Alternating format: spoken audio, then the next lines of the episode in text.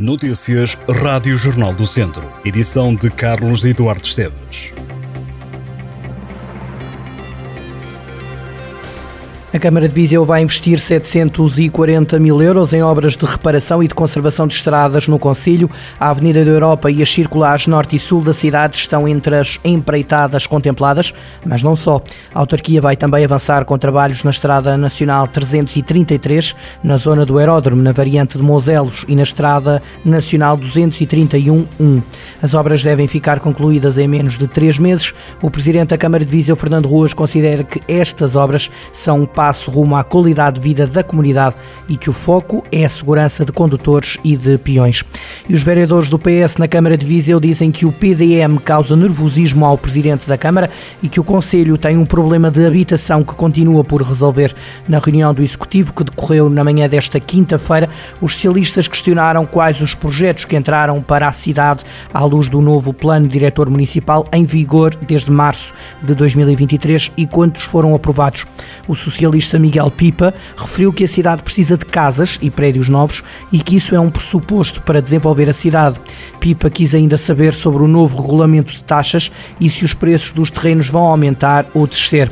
No final do ano passado foi aprovada sem votos contra a proposta do início da fase pré-procedimental do PDM. Fernando Ruas explicou que se trata do primeiro ato para poder fazer a revisão do plano o diretor municipal que tinha prometido.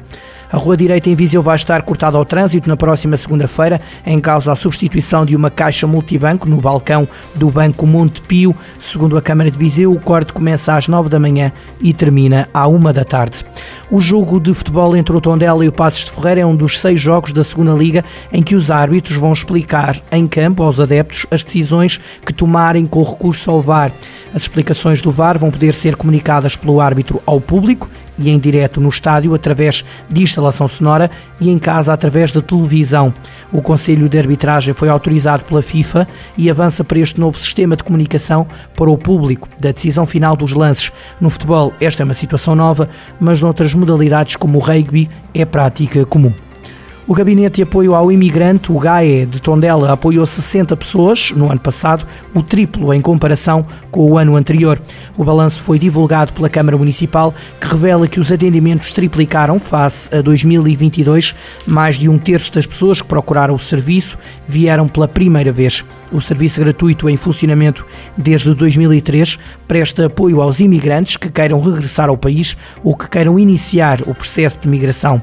A autarquia de Tondela diz que Gabinete de Apoio ao Imigrante registrou uma crescente procura nos últimos anos. Foram atendidas 11 pessoas em 2019, 4 em 2020, 28 em 2021 e 19 em 2022. Além de atender os que regressaram dos países onde viviam, o gabinete faz também a ligação com a delegação do Ministério dos Negócios Estrangeiros no Porto, que assegura todo o apoio que é preciso e ajuda no preenchimento de questionários e elaboração de respostas às várias instituições de outros países. A artista Gaia de Medeiros e a investigadora Fernanda Eugênio fazem parte da programação de março da Amarelo Silvestre, em Canas de Senhorim, para orientarem workshops de teatro que derrubam barreiras.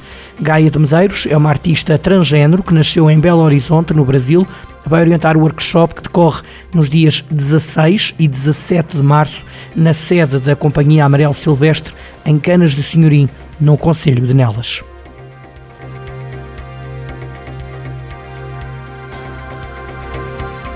Estas e outras notícias em jornaldocentro.pt.